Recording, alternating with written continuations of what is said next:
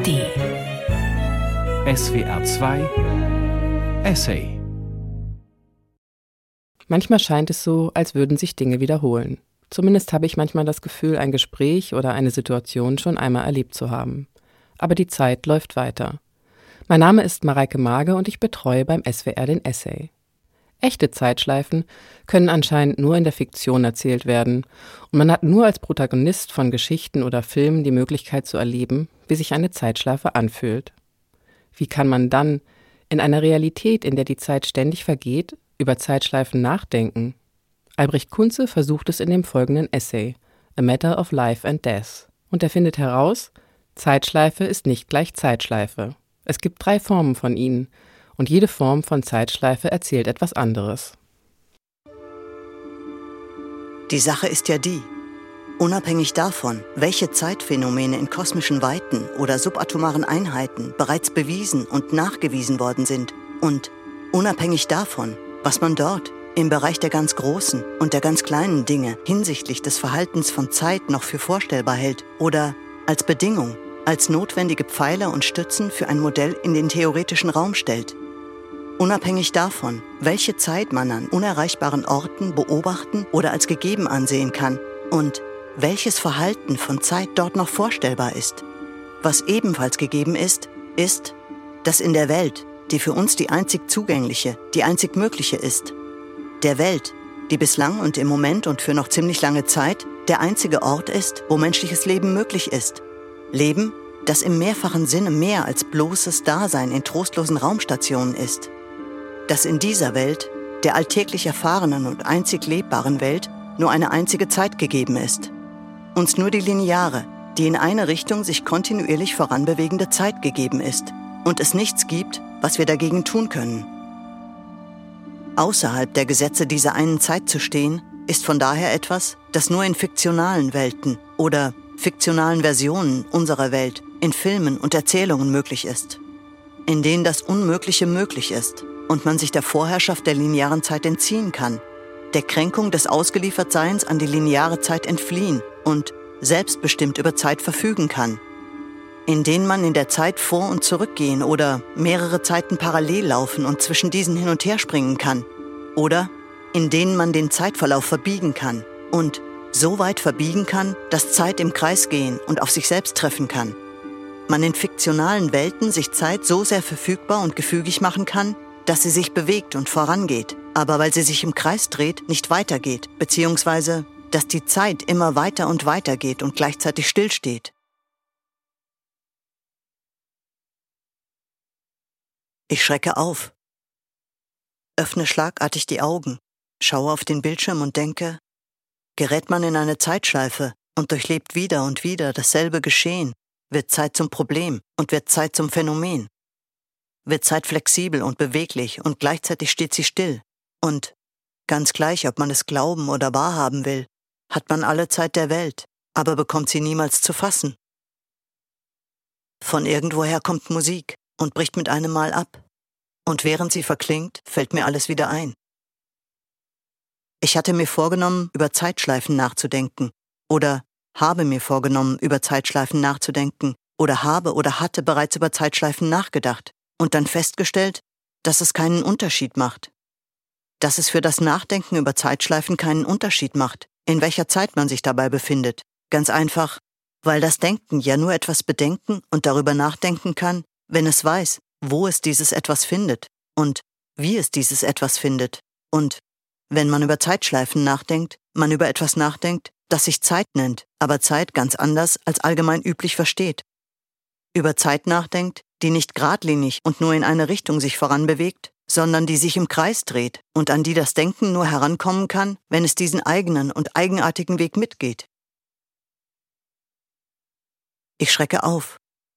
öffne schlagartig die Augen, und was mir als erstes einfällt, im Moment nach dem Aufschrecken und Augenöffnen als erstes einfällt, ist,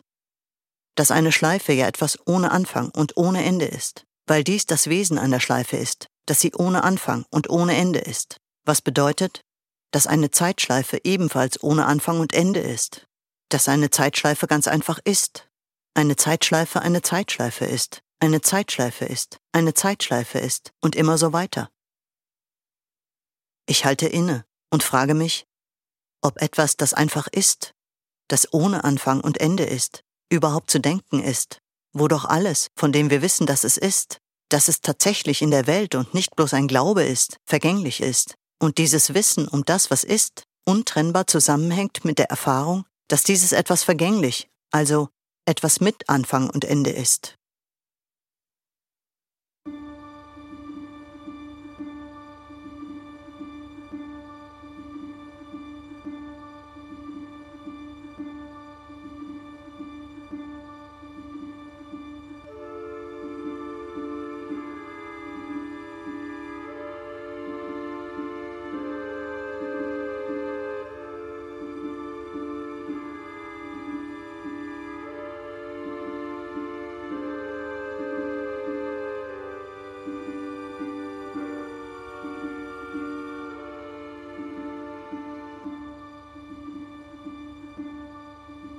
Ich schrecke auf, öffne schlagartig die Augen, schaue auf den Bildschirm und denke, gerät man in eine Zeitschleife und durchlebt wieder und wieder dasselbe Geschehen, wird Zeit zum Problem und wird Zeit zum Phänomen, wird Zeit flexibel und beweglich und gleichzeitig steht sie still und, ganz gleich, ob man es glauben oder wahrhaben will, hat man alle Zeit der Welt, aber bekommt sie niemals zu fassen. Von irgendwoher kommt Musik und bricht mit einem Mal ab. Und während sie verklingt, fällt mir alles wieder ein. Ich hatte mir vorgenommen, über Zeitschleifen nachzudenken oder habe mir vorgenommen, über Zeitschleifen nachzudenken oder habe oder hatte bereits über Zeitschleifen nachgedacht und dann festgestellt, ich halte inne. Halte für einen Moment inne, weil da etwas eigenartig ist. Etwas, das nicht zu greifen und im Moment des Innehaltens nicht zu bestimmen ist.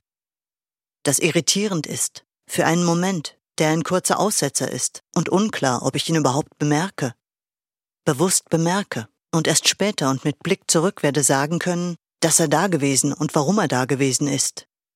Der jetzt vorüber ist und ich denke,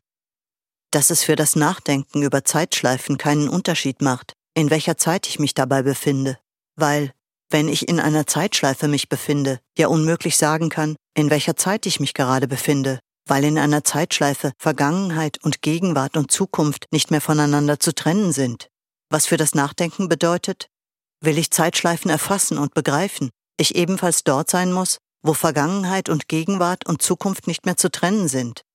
Ich dort sein muss, wo Vergangenheit und Gegenwart und Zukunft zusammenfallen und eins sind, weil nur dort, wenn überhaupt, Zeitschleifen zu fassen sind. Ich mache mir eine Notiz. Zeit ist die unbekannte Bekannte, die bekannte Unbekannte, und setze einen Pfeil davor, der mir sagen und mich daran erinnern soll, zu einem späteren Zeitpunkt zu diesem Satz zurückzugehen und dann diesen Satz aufzunehmen und von ihm aus und mit ihm weiterzugehen. Ich schrecke auf, öffne schlagartig die Augen, schaue auf den Bildschirm und denke, gerät man in eine Zeitschleife und durchlebt wieder und wieder dasselbe Geschehen, wird Zeit zum Problem und wird Zeit zum Phänomen. Wird Zeit flexibel und beweglich und gleichzeitig steht sie still. Und ganz gleich, ob man es glauben oder wahrhaben will, hat man alle Zeit der Welt, aber bekommt sie niemals zu fassen. Ich halte inne und bin verwirrt. Bin länger als nur für einen Moment verwirrt und frage mich, habe ich das nicht schon einmal gedacht? Stelle mir diese Frage weil mir das, was ich gerade gedacht habe und der Wortlaut, mit dem ich das gerade gedacht habe, weil mir beides auf eine Weise bekannt vorkommt, als hätte ich dies eben gerade nicht zum ersten Mal, sondern genau so, mit genau diesem Wortlaut, davor schon einmal gedacht. Und spätestens hier, bei der zweiten Wiederholung, ist in den Filmen und Erzählungen, in denen es darum geht, dass jemand in eine Zeitschleife gerät, ist in diesen Filmen und Erzählungen der Moment, wenn diese Person erkennt, dass sie in eine Zeitschleife geraten ist. Denn während es bei der ersten Wiederholung in der Regel nur ein Innehalten gibt, einen kurzen Augenblick der Irritation gibt, weil es so scheint, als ob irgendetwas eigenartig ist, setzt bei der zweiten Wiederholung und oft zu Beginn der zweiten Wiederholung ein Reflexionsprozess ein, an dessen Ende die Erkenntnis steht, dass hier tatsächlich etwas und was hier tatsächlich eigenartig ist. ein Reflexionsprozess, dessen Beginn sich als zweifache, als doppelte Irritation beschreiben lässt. Eine Verdoppelung und damit Verstärkung der Irritation, wodurch die Irritation zu einem Befremden wird. Ein Befremden, weil es so scheint, als ob das, was gerade geschieht, nicht zum ersten Mal geschieht. Und da es ja tatsächlich nicht zum ersten Mal, sondern bei der zweiten Wiederholung bereits zum dritten Mal geschieht, man das, was aufgrund der Wiederholungen geschieht, die doppelte Irritation, das Befremden und dass sich das Befremden allmählich ins Bewusstsein schiebt, mit Erkenntnissen der Gehirnforschung so erklären kann, dass das Gehirn über jegliche Art von Wahrgenommenem nicht sofort ein Urteil fällt, sondern als Teil der Verarbeitung, Bearbeitung und Einordnung zunächst alles Wahrgenommene in eine Art Speicher hält und, ohne dass uns dies zumeist bewusst wird, dort zunächst festhält. Dieser Speicher deswegen bei der zweiten Wiederholung das Originalgeschehen und die zwei Kopien zur Bearbeitung bereithält und dies einer einordnenden Instanz während der Verarbeitung auffällt und diese dann stutzig macht. Außerdem, wenn Original und Kopien aufeinanderprallen, das sich Wiederholende selbst auf sich aufmerksam macht und all dies Teil des Reflexionsprozesses ist, an dessen Ende die einzig mögliche Erklärung für diese Wiederholungen ist, dass man in eine Zeitschleife geraten ist. Was, auch wenn dies ein Geschehen innerhalb der fiktionalen Welt eines Films oder einer Erzählung ist, was nicht wirklich nachvollziehbar ist, da man ja stets mit den Erfahrungen der realen Welt auf eine fiktionale sieht und in der realen Welt eine Zeit, die sich im Kreis dreht, nicht möglich ist und deshalb am Rande des Vorstellbaren liegt. Und ein Geschehen mit einer Zeitschleife nur dann hinnehmbar ist, wenn man anerkennt, dass ein Wesenszug einer fiktionalen Welt der ist, dass in ihr das Unmögliche nichts Unmögliches ist.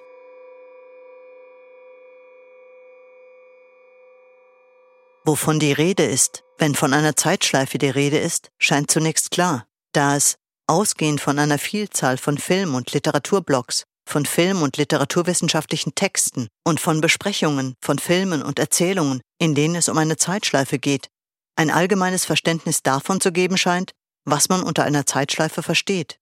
Und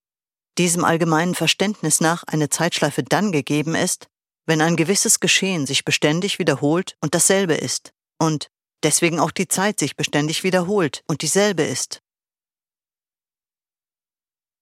Ich denke über dieses allgemeine Verständnis nach. Und was mir auffällt, ist, dass es das sich wiederholende Geschehen für wichtiger als die sich wiederholende Zeit nimmt. Meines Erachtens nach es bei einer Zeitschleife aber genau umgekehrt ist. Was beides nicht richtig ist, weil physikalisch-philosophisch gesehen Zeit und Sein, Zeit und Geschehen einander bedingende und somit gleichbedeutende Größen sind. Aber aufgrund der Erfahrung, dass alles, was ist, vergänglich ist, aufgrund der Erfahrung, dass Zeit nur ist, weil sie etwas Vergehendes ist, weil es aufgrund dieser Erfahrung so scheint, als ob Zeit die Bedingung für alles Seiende ist, meines Erachtens bei einer Zeitschleife das, was mit der Zeit passiert, das Entscheidende und Interessantere ist. Und ich denke,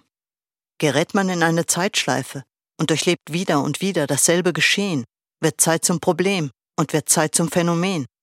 wird Zeit flexibel und beweglich und gleichzeitig steht sie still und Ganz gleich, ob man es glauben oder wahrhaben will, hat man alle Zeit der Welt, aber bekommt sie niemals zu fassen. Ich halte inne und schaue mir diesen Gedanken an. Schaue ihn mir von hinten und dann noch einmal von vorne an, und er erscheint mir zutreffend und verkehrt zugleich. Zutreffend, da er Zeit als das für eine Zeitschleife bedeutsamere herausstellt und zudem auch problematisiert, aber verkehrt, weil es auch hier so scheint, als ob es das sich wiederholende Geschehen ist, das zum Wiederholen der Zeit führt. Was vielleicht nur ein Problem der Formulierung ist, also das, was ich hinsichtlich einer Zeitschleife denke, hier nicht ausreichend genau beschrieben ist. Der Gedanke auf jeden Fall unscharf ist, aber ich entscheide mich, ihn trotz dieser Unschärfe für den Moment stehen zu lassen, das gleichzeitig Zutreffende wie nicht Zutreffende zuzulassen und als Anlass zu nehmen, bezüglich der Frage, was eine Zeitschleife ist, einen Schritt zurückzugehen. Spricht man von einer Zeitschleife, muss man zunächst klären, wovon man in diesem Moment spricht. Ob man von der Funktion der Zeitschleife in den Erzählungen und Filmen, in denen man auf eine Zeitschleife trifft, oder von dem Wesen, dem Charakteristischen der Zeit einer Zeitschleife spricht. Muss man, wenn man zunächst von der Funktion der Zeitschleife spricht, noch einen weiteren Schritt zurückgehen und dorthin gehen, wo die Literatur- und Filmwissenschaft sich die Art und Weise des Erzählens getrennt von der Erzählung besieht, wo sie hinsichtlich der Art und Weise des Erzählens zwischen der Geschichte, womit gemeint ist, was wird erzählt, und der Handlung, wie wird das was erzählt, unterscheidet und sich beide voneinander getrennt besieht. Und gerät mitten hinein in eine seit langem andauernde Auseinandersetzung darüber, was die Geschichte und was die Handlung ist. Darüber, was bei einem Film oder einer Erzählung, der Geschichte und was der Handlung zuzuordnen ist und wo die Grenze, die Trennlinie zwischen beiden verläuft. Eine Auseinandersetzung, die angesichts der Komplexität von Erzählungen und Filmen eine mit vielen Positionen ist, da die Komplexität es mit sich bringt, dass bei der Bestimmung, Einschätzung und Einordnung der vielen Bestandteile von Erzählungen und Filmen es viele Variablen und viele Meinungen zu diesen Variablen gibt. Und die zusätzlich dadurch verkompliziert wird, dass es, abseits der unterschiedlichen Positionen, bei allen an der Auseinandersetzung Beteiligten eine Übereinkunft darüber gibt, dass angesichts der Vielzahl der Bestandteile und Variablen eine exakte Abgrenzung von Geschichte und Handlung unmöglich ist. Dass Geschichte und Handlung vielmehr miteinander verschränkt sind und in einem unscharfen Grenzbereich ineinander übergehen. Ich schrecke auf, öffne schlagartig die Augen, schaue auf den Bildschirm und denke, will ich vermeiden, mich beim Unterscheiden von Geschichte und Handlung in den diversen Theorien zu verheddern, über Tautologien zu stolpern oder mit Selbstbezüglichem mich im Kreis zu drehen, muss ich dahin zurückgehen, wo ich gesagt habe, dass mit Geschichte was wird erzählt und mit Handlung wie wird das was erzählt gemeint ist und dann erzählen durch Geschehen ersetzen. Und wenn ich unter Geschehen die Kernelemente, die etwas zu einem als sinnhaft und geschlossen oder abgeschlossen verstandenen Zusammenhang machen, verstehe, unter Geschichte dann, was geschieht und unter Handlung, wie es geschieht, verstehe. Ist die Geschichte das Geschehen und ist eine Erzählung oder ein Film auf einen Satz gebracht und ist die Handlung das, was dieses Geschehen erst zu einer Erzählung bzw. zu einem Film macht. Ist die Handlung dann das, womit eine Erzählung oder ein Film erst aus sich heraus in ein Außen spricht, da die Handlung, also das, wie das Geschehen geschieht, sich ja nicht von alleine vollzieht, sondern nur mit und aufgrund und durch eine Vielzahl erzählerischer Mittel und Techniken geschieht, die nicht nur dabei behilflich sind, dass das Vollziehen einer Handlung überhaupt möglich ist, also dass überhaupt etwas zu sehen oder über etwas zu lesen ist, sondern die das Gezeigte oder das Erzählte zugleich immer auch mit Bedeutung versehen. Das Gezeigte oder das Erzählte mit Betonungen, Bewertungen, Haltungen und Aussagen versehen. Und wenn man das Erzählen als einen bewussten und einen gewählten, als einen bewusst gewählten Akt versteht, diese Mittel und Techniken für das Erzählen der Handlung ebenfalls gewählte sind, aus einer Auswahl an erzählerischen Mitteln und Techniken ausgewählte sind. Eine Wahl, die sich oft bewusst vollzieht, aber ob bewusst oder nicht, immer Folgen hat und mit Auswirkungen geschieht.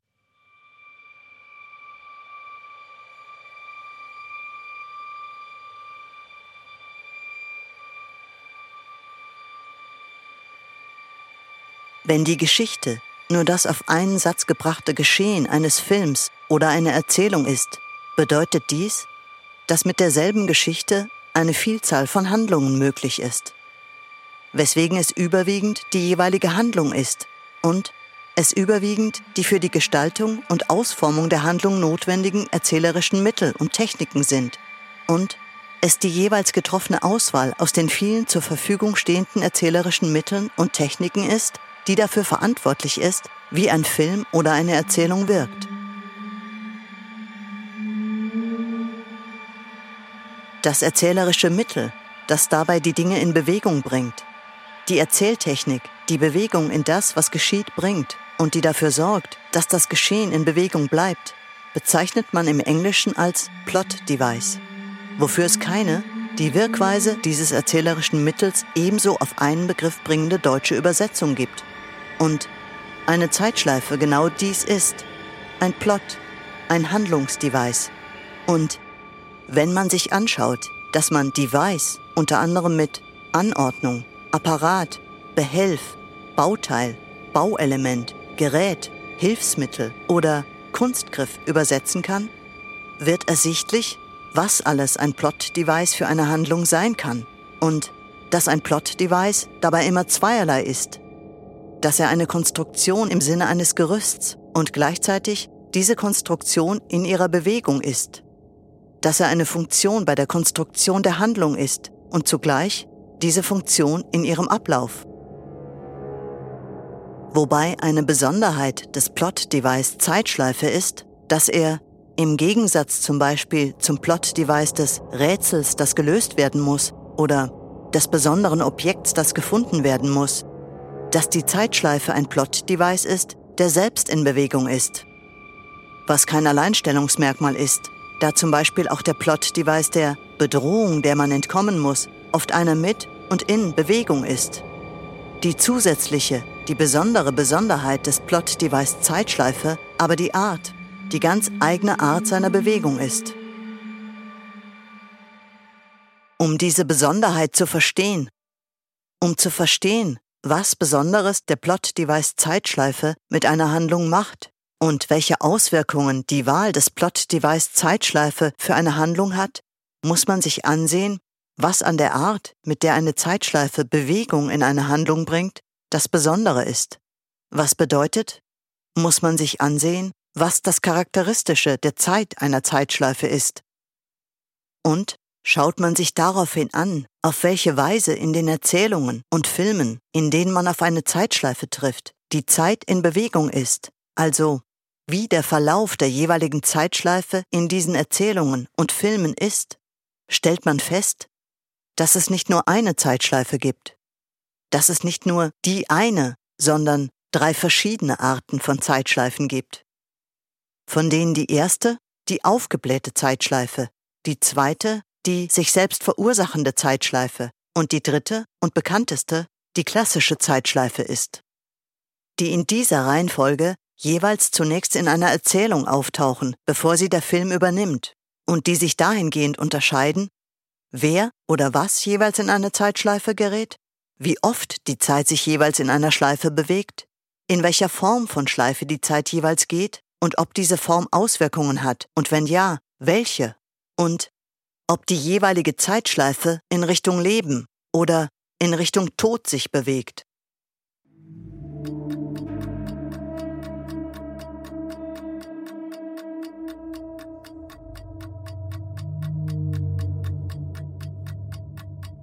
Ein Mann stand auf einer Eisenbahnbrücke in Nordalabama und sah auf das Wasser hinunter, das 20 Fuß unter ihm hastig dahinfloss. Die Hände des Mannes waren auf seinem Rücken an den Gelenken zusammengebunden und um seinen Hals lag lose ein Strick, der mit einem kräftigen Querbalken über seinem Kopf verbunden war. Ein paar Bretter, die über die Schwellen gelegt waren, welche die Gleise der Eisenbahn stützten, bildeten die Plattform für ihn und seine Henker. So beginnt die 1890 erschienene Kurzgeschichte An Occurrence at Owl Creek Bridge, ein Zwischenfall auf der Eulenflussbrücke von Ambrose Bierce, die eine der ersten und zugleich bekanntesten und einflussreichsten Geschichten mit der ersten Art Zeitschleife, der aufgeblähten Zeitschleife ist, in der der besagte Zwischenfall ein eigenmächtig gefälltes und vollstrecktes Todesurteil in den Wirren des amerikanischen Bürgerkriegs nur der Aufhänger ist für einen ganz eigenen Ablauf des Geschehens und Will man verstehen, was die aufgeblähte Zeitschleife mit einer Handlung macht und welche Auswirkungen die Wahl der aufgeblähten Zeitschleife als Plot-Device hat? Und will man dabei ihren besonderen Drehmoment nicht vorwegnehmen, macht es Sinn, sich den Gang des Geschehens und den Gang der Zeit voneinander getrennt zu besehen. Denn was geschieht? Als es den zum Tod durch Erhängen Verurteilten beim Fall in die Tiefe zieht, beziehungsweise was er glaubt, was geschieht, und die Geschichte gibt keinen Hinweis darauf, dass nicht genau das geschieht, ist, dass der Strick um den Hals des Mannes beim Sturz in die Tiefe sich zunächst wie erwartet spannt, dann aber überraschend reißt, der Mann deswegen immer weiter fällt, in den Fluss hineinfällt und der Fluss ihn mit sich reißt, er unter Wasser sich von seinen Fesseln befreien kann, den Kugeln der von der Brücke aus auf ihn schießenden Soldaten entkommen kann, dann auftaucht und sich ein gutes Stück weit mit dem Fluss treiben lässt wenn er außer Sichtweite ist, aus dem Fluss steigt und seine Feinde hinter sich lässt, sich auf den Weg zurück zu seiner Farm, zurück zu seiner Frau macht, nach einem langen Marsch es am nächsten Morgen tatsächlich bis zu seiner Farm schafft. Wo? Genau in dem Moment, wenn er die Farm erblickt, seine Frau dort ins Freie tritt, ihn ihrerseits und mit einem Ausdruck unaussprechlichen Glücks erblickt und der Mann dann so schnell es geht auf seine Frau zuläuft und wenn er bei ihr angekommen und vor ihr stehen geblieben ist und im Moment, wenn er seine Frau in seine Arme schließt, die Geschichte und der Mann in abruptem, scharfen Bogen wieder am Fluss, auf der Brücke, am Galgen und am Strick in die Tiefe fallend und im Moment, wenn der Strick sich spannt ist und der Strick dann ruckartig sich noch das eine entscheidende Stück weiter spannt das Genick des Mannes überspannt und bricht, er tot über dem Fluss am Galgen schwingt und dies das ebenso abrupte Ende der Geschichte ist. Vor allem diese unerwartete und überraschende Wende an ihrem Ende ist es, für die An Occurrence at Owl Creek Bridge bekannt ist. Eine Wende, die Folge des besonderen Verlaufs der aufgeblähten Zeitschleife ist und Folge ihrer Verschränkung mit einem nicht bewussten mentalen Zustand. Denn was geschieht, wenn es den zum Tod durch Erhängen Verurteilten beim Fall in die Tiefe zieht? Was geschieht, wenn der Strick sich spannt, die Schlinge sich zusammenzieht und unmittelbar, bevor die Schlinge sich das entscheidende, letzte Stück zusammenzieht, ist, dass der Sekundenbruch kurze Moment, der zwischen Leben und Tod trennt, sich mit einem Mal aufbläht und dann immer weiter ausdehnt und so dem Fallenden Raum für einen Gang über die aussichtslose Gegenwart hinaus, in eine erhoffte und ersehnte Zukunft hineingibt. Aber dies nur ein unwissentlich fantasierter Gang ist, da im Moment der Aufblähung beim Fallenden ein nicht Bewusstes vom Bewussten sich abtrennt und die aufgeblähte und ausgedehnte Zeit allein dem Nichtbewussten den Raum für diesen Gang gibt. Der Fallende deswegen nicht wissen kann, dass dies nur Fantasien sind und da die Geschichte allein bei dem Fallenden ist, das Geschehen ebenfalls für tatsächlich Geschehenes nimmt.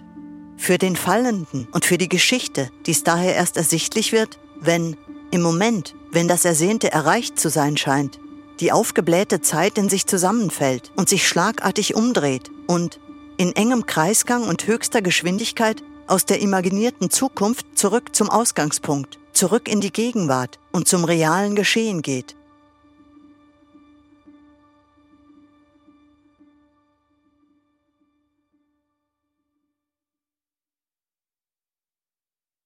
Ich schaue auf den Bildschirm und schaue durch ihn hindurch und denke,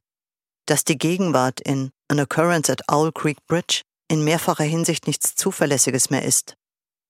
Aufgrund dieses sehr eigenen Gangs der Zeit und der Frage, in welcher Zeit man hier eigentlich ist, beziehungsweise ob dies überhaupt noch Zeit, Zeit im allgemeinen Verständnis von Zeit ist, und ebenso, weil der Gang der aufgeblähten Zeitschleife mehr bewirkt als nur die Destabilisierung der Zeit, weil diese Wende eine Erschütterung von Gewissheiten ist und von dort rückwirkend und in die Zukunft hinein eine Verunsicherung des sich Gewisssein ganz allgemein ist. Darüber, was tatsächlich geschehen ist und was womöglich nur imaginiertes, halluziniertes, erträumtes oder sonst wie vom Realen und dem Erkennen des Realen abgetrenntes ist. Eine Verunsicherung darüber, wer oder was hier mit tiefer Einsicht und mit Unwissenheit zugleich überhaupt spricht und über wen oder was hier eigentlich gesprochen wird, also was der eigentliche Gegenstand des Erzählten ist.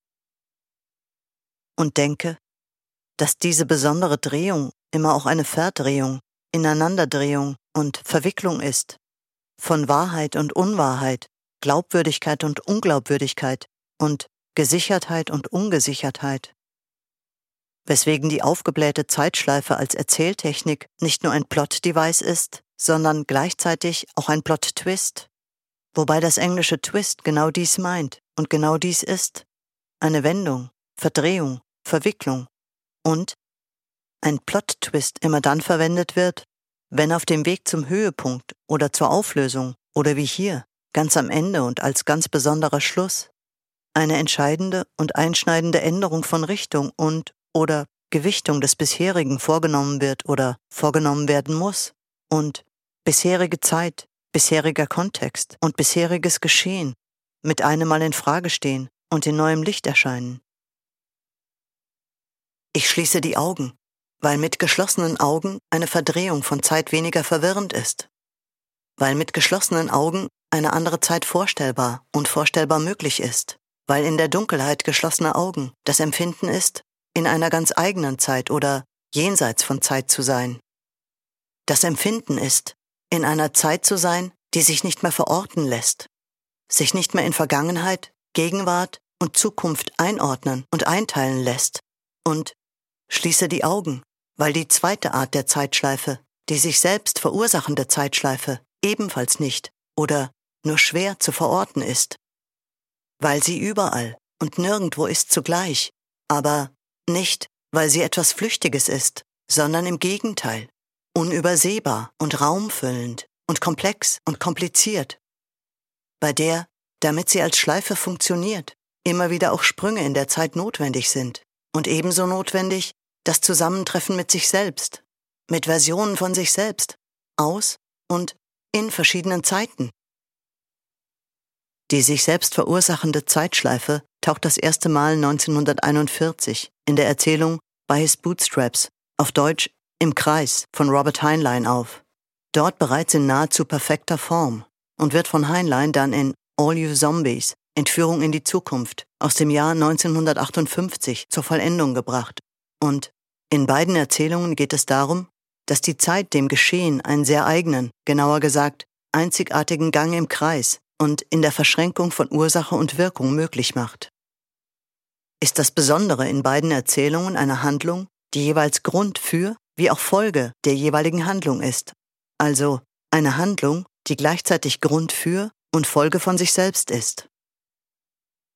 Ich versuche mich an zusammenfassenden Beschreibungen, aber die Beschreibungen blähen sich jedes Mal auf und dehnen sich über die Maßen aus und komme deswegen nicht über den Satz hinaus, dass es jeweils eine Geschichte einer Selbsterhaltung ist, der Selbsterhaltung einer einzigen einzelnen Person und gleichzeitig der Selbsterhaltung von Zeit selbst ist. Komme nicht über diesen einen Satz hinaus, da alles, was in diesen beiden Erzählungen jeweils geschieht, für das, was jeweils geschieht, wichtig ist. Weil alles, was in ihnen geschieht, sich aufeinander bezieht und mit einer inneren Logik zusammenhängt. Und in dieser zwangsläufigen Abfolge von Geschehnissen irgendwann etwas geschieht, auf das in der Binnenlogik des Geschehens ein Sprung in der Zeit erfolgen muss, auf den dann etwas folgen muss, das bereits geschehen ist, was bedeutet, dass aufgrund des Zeitsprungs das Vorangegangene jetzt dazu führt, dass dies bereits Geschehene überhaupt geschieht und ein Kreislauf eines Geschehens beginnt und zugleich sich schließt und da nur die Abfolge aller Geschehnisse zusammen diesen sich selbst verursachenden Gang des Geschehens im Kreis ergibt, eine Beschreibung alles, was geschieht, beinhalten müsste und der hier zur Verfügung stehende Raum dafür nicht ausreicht. Das klingt kompliziert und das ist es auch und ist es gleichzeitig auch nicht, da man eine Handlung, der es nicht wirklich darum geht, was sie ist, sondern dass sie ist. Also, dass diese Handlung eine Handlung ist, eine Handlung sein wird und eine Handlung gewesen ist, da man eine solche, mit der sich selbst verursachenden Zeitschleife konstruierte Handlung auch so beschreiben kann, dass hier die Konstruktion das Entscheidende, das Wichtige ist und die Handlung unwichtig ist, solange die Konstruktion so geschickt gestaltet und ausgeführt ist, dass sie die Handlung sich selbst am Leben erhalten lässt. Und bei His Bootstraps und All Your Zombies sind überaus geschickt konstruiert. Die Selbsterhaltung von Handlung, Zeit und der jeweiligen Person funktioniert und die Bauweise und Ausführung der Konstruktion fasziniert. Aber dies verhindert nicht, dass man beide Erzählungen hauptsächlich als Beweisführung und Demonstration liest, dass eine solche Konstruktion überhaupt möglich ist. Und verhindert nicht, dass man sich damit beschäftigt, wovon diese Konstruktion eigentlich spricht denn wo sich alles um Selbsterhaltung durch Selbstverursachung dreht, geht es um Vorbestimmtheit von allem und damit um eine Absage an alles, wofür Aufklärung und Wissenschaft steht. Geht es um die Verneinung des freien Willens, die Verneinung jeglicher Möglichkeit der Selbstbestimmtheit, sind beide Erzählungen Ausdruck einer antipsychologischen Verstimmtheit und Ausdruck der Kränkung, dass sich das Selbst zu einem beträchtlichen Teil dem Verständnis entzieht ist diese Konstruktion der Versuch, diese Kränkung nicht zu sehen, ihr in einer ganz eigenen Art von Selbstermächtigung aus dem Weg zu gehen, um so der Tatsache aus dem Weg zu gehen, dass das Selbst unvollkommen und nur in der Unvollkommenheit es selbst ist. Wenn man einen Zusammenhang zwischen den beiden Zeitschleifen sieht, wenn man von der aufgeblähten Zeitschleife eine Verbindung zu der sich selbst verursachenden Zeitschleife zieht, dann lässt sich diese Selbsterhaltung als Selbstvergewisserung verstehen. Lässt sich die Konstruktion in Robert Heinleins beiden Erzählungen als Versuch sehen, inmitten der Erschütterungen von Gewissheiten sich an etwas festzuhalten, mittels des Raumfüllenden der Konstruktion das Ungewisse auf Distanz zu halten und liegt in der Perfektion der Konstruktion das Bestreben, etwas Vollkommenes als Sichtschutz zwischen sich und dem Unvollkommenen zu halten, um das Unvollkommene außer Sicht und von sich fernzuhalten und, wie bei einem alten Bühnentrick, dabei hinter vermeintlicher Komplexität einen ganz einfachen Drehmoment versteckt zu halten, der aus nichts weiter als einem Ich bin, weil ich bin besteht, das sich im Kreis dreht und im beständigen um sich selbst drehen Sicherheit und Halt gibt, da man in dieser Kreisbewegung nur sich selbst und nichts als sich selbst sieht. So gesehen geht es der sich selbst verursachenden Zeitschleife dann darum, der Destabilisierung der Zeit durch die aufgeblähte Zeitschleife entgegenzuarbeiten und der Verunsicherung aufgrund dieser Destabilisierung etwas entgegenzuhalten und lässt sich so gesehen auch das unterschiedliche Auftreten der zwei Zeitschleifen verstehen. Denn anders als die aufgeblähte Zeitschleife, die aufgrund ihrer Eigenart erst ganz am Ende und dann mit überraschender Wende sich als Konstruktionsprinzip, als Erzähltechnik, als Plot-Device zu erkennen gibt und dann vom Ende und mit dem Überraschungsmoment eines ungesicherten Endes dem Vorangegangenen den Boden entzieht, zeigt sich, weil sie nur so funktionieren kann, die sich selbst verursachende Zeitschleife schon kurz nach Beginn, deutet früh auf die Art ihrer Konstruktion hin und bestätigt diese Andeutung dann im weiteren Verlauf, baut allmählich und offen ersichtlich ihre Konstruktion der Selbstsicherung durch Selbstbezug auf und bietet dadurch in mehrfacher Hinsicht Gewissliches in ungewisser Zeit und Umgebung. Eine Sache, die in Heinleins beiden Erzählungen auffällig ist und beiläufig behandelt wird zugleich, ist die Kombination aus Zeitsprüngen und die durch diese Zeitsprünge ermöglichten Zusammentreffen der sich selbst erhaltenden Person mit Versionen von sich selbst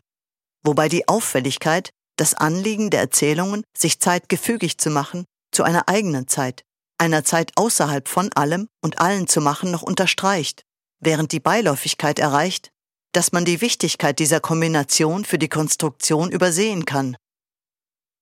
Denn es ist diese Kombination, die das Funktionieren der Konstruktion erst ermöglicht und auf eine Weise überzeugend ermöglicht, dass ersichtlich wird, dass, obwohl in beiden Erzählungen die Zeitschleife jeweils nur ein einziges Mal durchlaufen wird, dass dies eine im Gesamtverlauf perfekt gerundete Schleife ist, was bedeutet,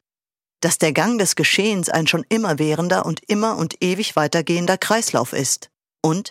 weil diese Kombination für die Konstruktion eine Notwendigkeit ist, man sagen kann,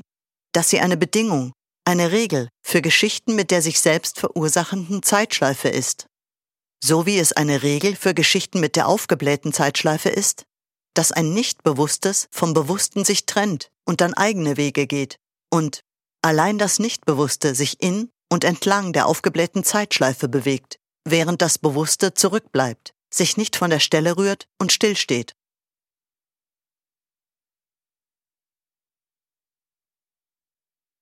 Ich hatte mir vorgenommen, über Zeitschleifen nachzudenken oder habe mir vorgenommen, über Zeitschleifen nachzudenken oder habe oder hatte bereits über Zeitschleifen nachgedacht und dann festgestellt, dass es einen Unterschied macht. Dass es einen Unterschied macht, ob ich mit der Bewegung einer Zeitschleife mitgehe oder ihrer Drehbewegung entgegengehe, weil das Entgegengehen, das entgegen der Drehrichtung gehen, einem eine Vorstellung von dem Mechanismus verschafft, der eine Zeitschleife in Bewegung bringt. Aber habe ebenso festgestellt, dass es gleichzeitig keinen Unterschied macht, in welche Richtung ich mich bewege, also ob ich mich in einer Zeitschleife vor oder zurück bewege, weil eine Zeitschleife wie eine Spirale ja keine tatsächliche, sondern nur eine vermeintliche Drehung in eine bestimmte Richtung macht, weil ihre Drehung in eine bestimmte Richtung nur eine optische Täuschung ist und eine Zeitschleife nicht wirklich in eine bestimmte Richtung in Bewegung ist, sondern wie eine Spirale sich auf der Stelle dreht, sich bewegt und gleichzeitig stillsteht. Eine Täuschung, die bei einer Zeitschleife nicht nur eine optische, sondern ebenso eine des Verstehens ist, weil Zeit dem allgemeinen Verständnis nach ja etwas in Bewegung, in eine bestimmte Richtung sich voranbewegendes ist. Und weil in einer Zeitschleife ja Zeit ist und man die Zeit in einer Zeitschleife ganz selbstverständlich für die Zeit des allgemeinen Verständnisses nimmt und deshalb ebenso für selbstverständlich nimmt, dass auch eine Zeitschleife etwas in eine bestimmte Richtung sich voranbewegendes ist. Aber wenn man es so sieht, man einer Zeitschleife immer nur hinterherläuft und hinterher sieht, aber sie niemals zu fassen bekommt. Weil man übersieht, dass eine Zeitschleife etwas Unmögliches und etwas Mögliches zugleich ist. Etwas in der realen Welt Unmögliches, in fiktionalen Welten aber Mögliches ist. Weswegen, wenn man über Zeitschleifen nachdenkt, es Sinn macht, die Bedingungen der realen Welt außen vor zu lassen und stattdessen sich mit den Bedingungen und Regeln zu befassen, die eine Zeitschleife jeweils möglich machen. Auch die klassische Zeitschleife, die die bekannteste ist und an die deswegen viele denken, wenn von einer Zeitschleife die Rede ist, auch die klassische Zeitschleife taucht zunächst in einer Erzählung auf. Der Kurzgeschichte 1201, 1201 von Richard Lupoff aus dem Jahr 1973, in der der Büroangestellte Myron Castleman eines Tages entdeckt, dass die Zeit von eine Minute nach eins auf eine Minute nach zwölf zurückspringt. Daraufhin auch das bisherige Geschehen zurückspringt und sich alles Geschehene der vergangenen einen Stunde wiederholt. Und dann der Rücksprung der Zeit um eine Stunde und das Wiederholen des Geschehens dieser einen Stunde sich wieder und wieder wiederholt. Und nur Myron Castleman sich der beständigen Wiederholungen von Zeit und Geschehen bewusst ist und als einziger von diesen Wiederholungen ausgenommen ist. Und dann den Grund für diese Wiederholungen herauszufinden und einen Weg hinauszufinden versucht, den Grund dafür tatsächlich findet, aber ebenso herausfindet, dass ein Weg hinaus unmöglich ist und auch der Tod kein Ausweg ist. Und während zwar auch hier bereits die Erzählung der Zeitschleife grundsätzliche Regeln mitgibt, ist die Sache hinsichtlich der klassischen Zeitschleife als Plot-Device aufgrund des Films Groundhog Day und ewig grüßt das Murmeltier aus dem Jahr 1993 komplizierter. Nicht nur, weil Groundhog Day sich diese Zeitschleife und ihre Regeln auf eine Weise angeeignet hat und auf eine Weise bekannt gemacht hat, so dass nahezu jeder nachfolgende Film mit der klassischen Zeitschleife sich auf Groundhog Day bezieht und diesen Film als Referenz hat, sondern ebenso und entscheidender, weil es eine Verbindung zwischen 1201 und Groundhog Day gibt. Eine, die Erzählung und den Film verbindende Formung dieser Regeln gibt. Und weil diese Verbindung keine direkte ist, da zwischen 1201 und Groundhog Day noch die gleichnamige Verfilmung von 1201 in Form eines Oscar-nominierten, von daher nicht unbemerkt gebliebenen Kurzfilms aus dem Jahr 1990 liegt und Groundhog Day sich weit mehr auf diesen Kurzfilm bezieht als auf die Erzählung. Was bedeutet, dass zunächst der Kurzfilm die Setzungen der Erzählung teils übernimmt teils umformt, verändert und verschiebt. Und dann Groundhog Day, die Setzung des Kurzfilms, teils übernimmt, teils umformt, verändert und verschiebt. Und was die Sache noch etwas komplizierter macht, ist, dass es einerseits im selben Jahr wie Groundhog Day auch einen Fernsehfilm mit dem Titel 1201 gibt, der keine Verfilmung der Erzählung ist, aber sich ebenfalls auf den Kurzfilm bezieht. Und in dem es teils dieselben Übernahmen, Umformungen, Veränderungen und Verschiebungen gibt, während andererseits es weder im Abspann noch in Aussagen der Drehbuchautoren von Groundhog Day einen Hinweis auf den Kurzfilm oder die Erzählung gibt, aber diese Bezugnahme nicht zu übersehen ist. Die Entstehung der Regeln also eine verwickelte und eine in und mit der Zeit sich entwickelnde gewesen ist, bei der am Ende ein komplexes und vielfältiges Regelwerk, das Regelwerk der allgemeinen und speziellen Regeln der klassischen Zeitschleife entstanden ist das bindend und beweglich ist zugleich und so diese Zeitschleife zu einem idealen Plot-Device macht. Will man diese Regeln erklären, muss man vorweg erklären, dass es für die nachfolgend beschriebenen allgemeinen und speziellen Regeln zwei übergeordnete Regeln, die zwei Regeln des Regelwerks gibt, von denen die erste besagt, dass es für eine Reihe von Regeln die Möglichkeit individueller Auslegungen gibt, und die zweite, dass dieses Regelwerk sich die Vorgabe der geregelten Anwendung der Regeln gibt, anstatt der Verpflichtung, alle Regeln stets zu befolgen.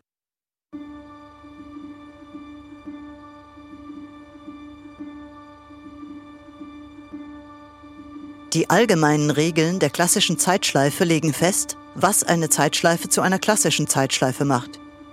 Erstens, dass ein Zeitabschnitt von stets derselben Dauer sich wieder und wieder wiederholt und deswegen auch das Geschehen dieses Zeitabschnitts sich wiederholt, wobei ungeregelt bleibt, ob das sich wiederholende Geschehen sich nur auf von Personen ausgeführte Handlungen bezieht oder alles, was in diesem Zeitabschnitt geschieht, zum Beispiel auch das Wetter, mit einbezieht und es hinsichtlich des sich wiederholenden Geschehens Ausnahmen und Abweichungen gibt. Zweitens, dass mindestens eine Person sich der beständigen Wiederholungen von Zeit und Geschehen bewusst ist und dieses sich Bewusstsein unbedingt mit einschließt, dass diese Person zu Erinnerungen fähig ist, die über den Zeitraum einer Wiederholung hinausgehen und diese Person von den Wiederholungen des Geschehens in dem Sinne ausgenommen ist, dass ihr Handeln nicht an die Wiederholungen gebunden ist, mit der Einschränkung, dass zu Beginn jeder Wiederholung diese Person sich stets am selben Ort befindet, sich stets am selben Ort wiederfindet, auch wenn sie nicht immer weiß, wie sie dorthin gekommen ist. Drittens, dass alle Personen, die sich der Wiederholungen der Zeit nicht bewusst sind, nicht zu Erinnerungen fähig sind, die über den Zeitraum einer Wiederholung hinausgehen und an ihnen ebenfalls nicht bewusste Wiederholungen ihrer Handlungen innerhalb des sich wiederholenden Zeitabschnitts gebunden sind. Es sei denn, sie haben mit der Person zu tun, die sich der Wiederholungen bewusst ist, wobei ungeregelt bleibt, ob in diesem Fall ihre Handlungen nur variieren, weil sie auf Handlungen dieser einen Person reagieren, oder ob sie im Zusammenhang mit dieser Person auch selbstständig agieren können. Viertens, dass der Grund für die Wiederholungen unwichtig ist dass es keinen Mechanismus dafür gibt und eine Erörterung eines Grundes entweder nicht Teil der jeweiligen Handlung ist oder im Rahmen der jeweiligen Handlung unbedeutend ist oder nur die Entwicklung einer Person anzeigen soll und die Erörterung eines Grundes dafür stellvertretend ist. Fünftens, dass es um eine Entwicklung der Person geht, die sich der Wiederholungen bewusst ist und diese Person auf sich allein gestellt ist, da nur sie allein zu Erinnerungen fähig ist, die über den Zeitraum einer Wiederholung hinausgehen Sechstens, dass diese Entwicklung ein Lernprozess ist, bei dem es in der Regel um die Bedeutung der sozialen Gemeinschaft und die Anerkennung der individuellen Verantwortung für die soziale Gemeinschaft geht. Eine Entwicklung, für die eine der Hauptperson gegenübergestellte Figur häufig Katalysator ist und die deswegen im Fokus der Hauptperson steht. Es bei dem Lernprozess aber zumeist um das Miteinander von mehr als zwei Personen geht. Siebtens, dass die Wiederholungen jeweils unvollständige Schleifen sind, da jeweils Sprünge zurück an den Anfang notwendig sind, damit diese Wiederholungen funktionieren und eine Darstellung sich realisieren lässt. Und, um diese Sprünge zu kaschieren, es angeraten ist, dass diese Sprünge während des Schlafs oder während schlafähnlicher Zustände passieren und mit jedem Aufwachen der Hauptperson eine neue Wiederholung beginnt. Achtens, dass der Tod für keine der beteiligten Personen ein Ausweg aus den Wiederholungen ist, da er innerhalb der Wiederholungen nicht die Beendigung von Leben, sondern eine Form des schlafähnlichen Zustands ist. Neuntens, dass die Person, die sich der Wiederholungen bewusst ist, sich auch darüber bewusst ist, dass der eigene Tod kein Ausweg ist und dass sie dieses Bewusstsein in die nachfolgenden Wiederholungen mitnimmt und dies in der Regel ein mitentscheidender Grund dafür ist, dass sie zu einer Entwicklung bereit und fähig ist. Zehntens, dass die Wiederholungen ohne erkennbaren Grund irgendwann enden und dies das Ende der jeweiligen Handlung ist. Es aber offensichtlich ist, dass es einen Zusammenhang mit der Entwicklung der Person gibt, die sich der Wiederholungen bewusst ist. Genauer gesagt, dass das Erreichen einer bestimmten Entwicklungsstufe dieser Person der Grund für die Beendigung der Wiederholungen ist.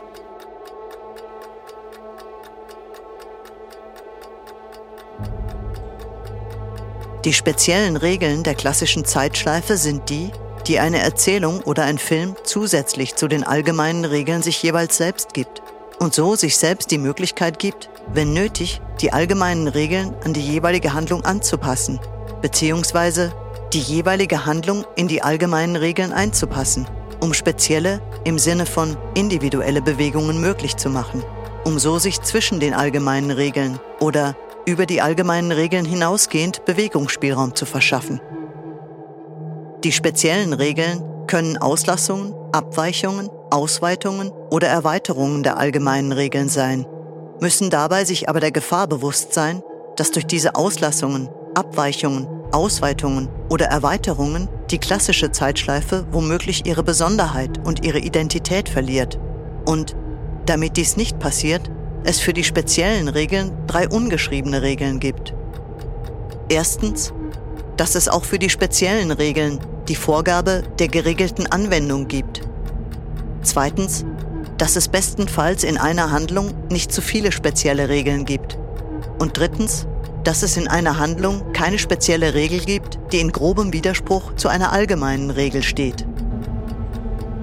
Die speziellen Regeln kann man als Möglichkeit verstehen, um Handlungen mit der klassischen Zeitschleife handlungsfähiger zu machen, um so den Plot-Device der klassischen Zeitschleife beweglicher und somit vielfältiger anwendbar zu machen. Eine vom Regelwerk gestattete Regelverletzung, um sich erweiterte Möglichkeiten zu verschaffen, was man mit einer Handlung mit der klassischen Zeitschleife in das Außen hinein sagen will. Denn die Sache ist ja die, dass eine Zeitschleife sich im Bereich zwischen dem Unmöglichen und dem Möglichen bewegt weil eine Zeitschleife in der realen Welt unmöglich, in einer fiktionalen Welt aber möglich ist und die fiktionale Welt mit der realen Welt in Verbindung steht. Und es trotz ihrer Unmöglichkeit in einer Zeitschleife immer um die reale Welt geht.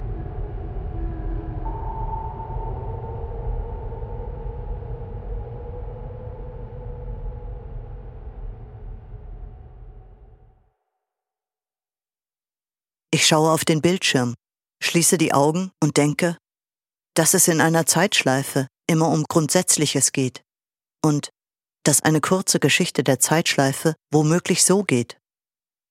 dass die aufgeblähte Zeitschleife sich in Richtung Tod bewegt, die sich selbst verursachende Zeitschleife sich um das Überleben dreht und die klassische Zeitschleife über Tod und Überleben hinaus und auf das Leben zugeht. Es bei der klassischen Zeitschleife um das Leben um eine Auseinandersetzung mit dem eigenen Leben geht. Eine Auseinandersetzung, bei der es um die eigenen Positionen und Haltungen geht, da man aufgrund der Wiederholungen zwangsläufig in wiederkehrende Situationen gerät. Man zwangsläufig in ein Wieder und Wieder Erleben wiederkehrender Situationen gerät. Und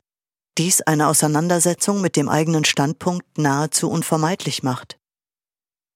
Eine Auseinandersetzung, die das Betrachten, Bedenken, Befragen und bewerten, wo man steht, im mehrfachen Sinne zu einem Bewegungsakt macht, der zwischen sich und anderen eine Verbindung schafft, ein Miteinander schafft, da vom eigenen Standpunkt aus man nie sich selbst, sondern immer nur andere sieht.